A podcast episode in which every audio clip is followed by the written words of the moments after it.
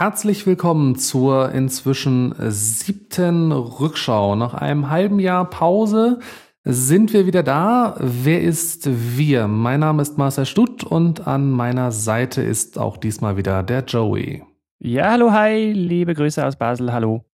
Wir beschäftigen uns diesmal mit einem Todesfall und zwar mit dem Todesfall von Yassir Arafat. Der ist zwar am 11. November 2004 gestorben und wenn ihr unser Format kennt, so hm, 2004, 2017, das sind 13 Jahre, das passt nicht so ganz zusammen.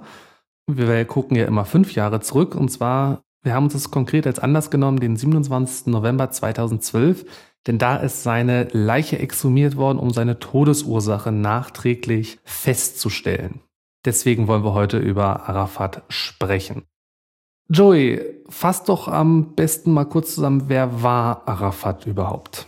Ja, sehr gerne. Wir haben uns ja dafür entschieden, den Teil eher kurz zu halten. Entsprechend werden wir das jetzt auch so machen. Yassir Arafat war ehemaliger Freiheitskämpfer, war dann auch Führer der Palästinenser oder Palästinenserführer, vielleicht so muss man es sagen, sonst klingt das ein bisschen komisch. Ich fand es noch spannend, er war dann erst als Terrorist bekannt, wie das halt mal so ist bei diesen Freiheitskämpfern. Früher oder später waren die immer mal Terrorist. Später bekam der aber dann doch mal noch einen Friedensnobelpreis. Eine ganz interessante Entwicklung. Genau, den hat er 1994 äh, bekommen, zusammen mit dem damaligen israelischen Ministerpräsidenten Shimon Peres. Den meisten äh, ist Arafat vermutlich auch deswegen bekannt, weil er äh, regelmäßig entsprechend mit seinen israelischen Counterparts äh, über eine Zwei-Staaten-Lösung unter Vorsitz der USA, insbesondere Bill Clinton, verhandelt hat. Und er ist dann am, wie wir schon erwähnt haben, 11. November 2004 gestorben und damals in Ramallah, das ist eine Stadt in den palästinensischen Autonomiegebieten im Westjordanland, beerdigt worden. Das war damals, ähm, ich glaube, 15.000 Menschen, wenn ich es äh, gerade richtig äh, in Erinnerung äh, habe von den Recherchen, haben an dieser öffentlichen Begräbniszeremonie teilgenommen und das ist, äh, wenn man die Bilder von damals sieht, wir werden das auch nochmal in den Shownotes verlinken, die, die entsprechenden Tagesschau-Beiträge von damals. Es war schon ein ja, großes Ereignis, hört sich jetzt so positiv an, aber es war relativ also sehr einschneidend für die Palästinenser. Ja, ja, absolut, absolut. Ja, ich habe die Bilder natürlich dann auch nochmal angeguckt, jetzt hier im Rahmen der Vorbereitung, und da war natürlich einfach alles voll mit Leuten. Eigentlich von Anfang an ist über die Todesursache so ein bisschen spekuliert worden. Und äh, im Sommer äh, 2012 hat dann Al Jazeera, der arabische Nachrichtensender, dann halt berichtet, dass Arafat äh, vermutlich vergiftet wurde. Und zwar, das wurde damals behauptet von seiner äh, Witwe, weil an der Kleidung Rückstände von Polonium 210 gefunden wurden. Was ist jetzt das äh, Interessante an Polonium 210? Es ist, äh, wie der Name schon nahelegt, äh, ein extrem radioaktives äh, Isotop und weniger als ein Mikrogramm genügt bereits, um einen äh, Menschen zu töten. Wenn man es einnimmt, ja. Von innen nach außen quasi, ja. Ein Mikrogramm ist relativ wenig, das kann man halt relativ leicht entweder äh, irgendwie in der Nahrung verstecken oder irgendwie in, in Flüssigkeiten reinmischen oder irgendwie auf eine Stecknadel und denjenigen einmal kurz stechen, dann ist das im Körper und dann hat man eigentlich Überlebenschance äh, gleich null. Damit es dann noch besser wird für den perfekten Mord, ist sehr schwer nachweisbar. Vielleicht kennt ihr die Polonium 210 Sache auch noch aus dem Jahr 2006 bei einem Attentat auf einen russischen Ex-Agenten, auf Alexander Litvinenko. Der ist auch an einer solchen Poloniumvergiftung gestorben. Genau, und das war eine relativ lange Geschichte damals, die auch relativ breit in den äh, Medien berichtet äh, wurde. Damals, es ging, glaube ich, über zwei Wochen, äh, wenn ich mich recht erinnere, wo das halt so das langsame Dahinsiechen entsprechend dann medial auch begleitet wurde von Litvinenko. Ja, damit kann man sich jetzt auch ausdenken, warum man ihn exhumiert hat. Ziel war natürlich, hier Klarheit zu bringen, was bitteschön war denn bitte die Todesursache. Wir haben schon gesagt, es wurde spekuliert, vergiftet, natürlicher Tod, AIDS war auch noch eines der prominenten Gerüchte. Hier wollte man dann Klarheit schaffen. Man muss noch wissen, im Islam sind solche Exhumierungen verboten. Das wurde dann aber bewilligt, nicht zuletzt auch von seiner Witwe und den palästinensischen Behörden. Dann konnten sie das dann machen. Was da auch noch äh, bemerkenswert ist, ähm, seitens der äh, Autonomiebehörde wurde damals sehr starken Wert darauf gelegt, dass in die Grabkammer, wo die Proben entnommen wurden, damals keine Ausländer äh, hinabgestiegen sind, sondern dass das Einheimische waren. Da hat man damals äh, auch sehr, sehr starken äh, Wert drauf gelegt. Proben ist hier auch noch gerade ein wichtiges Stichwort. Also da wurde nicht der ganze Leichnam irgendwie rausgenommen und in ein Labor verschifft, sondern da spricht man wirklich von Proben. Allen voran waren das zum Beispiel Knochenbestandteile. Genau, und dann äh, wurde das Ganze in einem Labor in Lausanne untersucht.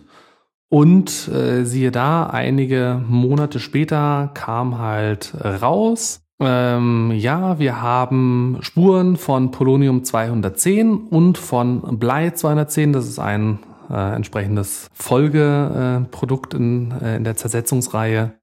Der Wert war 18 mal höher als gewöhnlich und das hat man dann halt als Beweis gesehen, dass er mit Polonium 210 vergiftet wurde.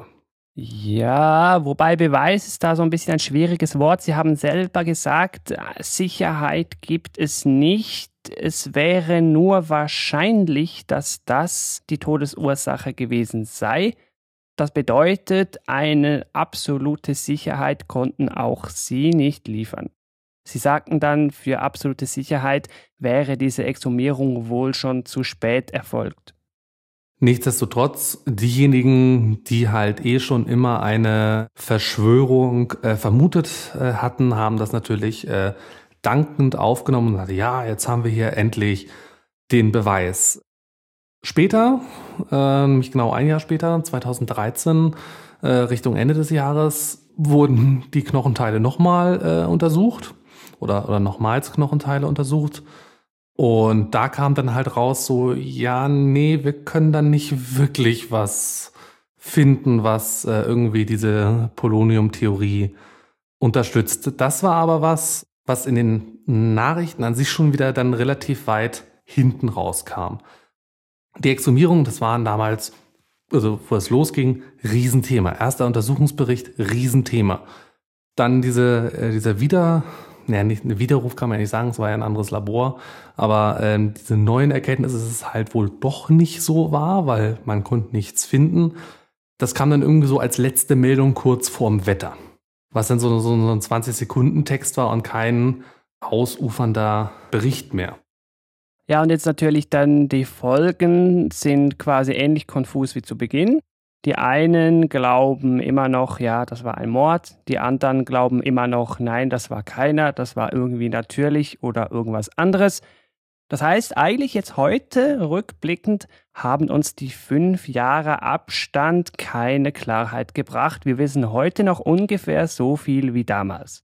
Genau, und wir werden wahrscheinlich auch mit an Sicherheit grenzender Wahrscheinlichkeit nie genau wissen, was halt ähm, los. Und um, den Tod werden sich auch in Jahrzehnten wahrscheinlich noch Mythen raken, ähnlich wie wir es heute mit dem Tod von John F. Kennedy äh, haben.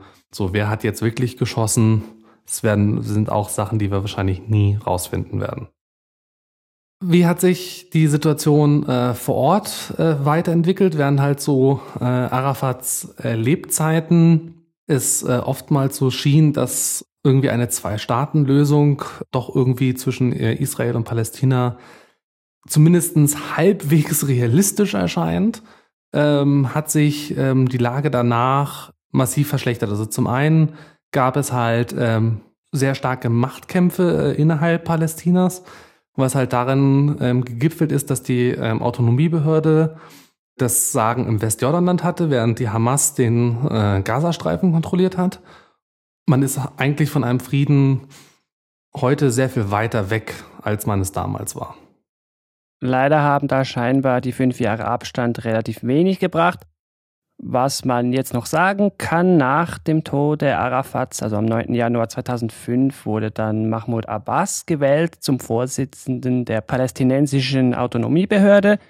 Und auch noch spannend, einiges später dann im September 2015 wurde das Verfahren betreffend der mutmaßlichen Ermordung Arafats dann eingestellt. Das heißt, auch auf der juristischen Seite ist da dann nichts mehr rausgekommen.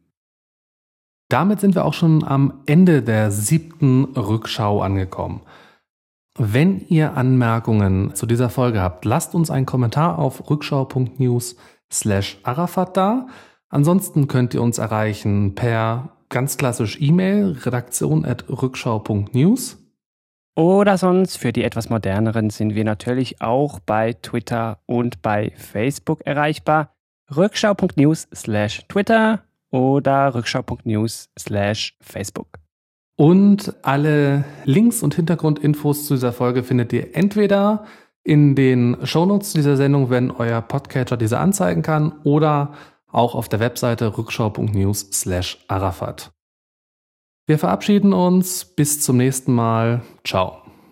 Tschüss.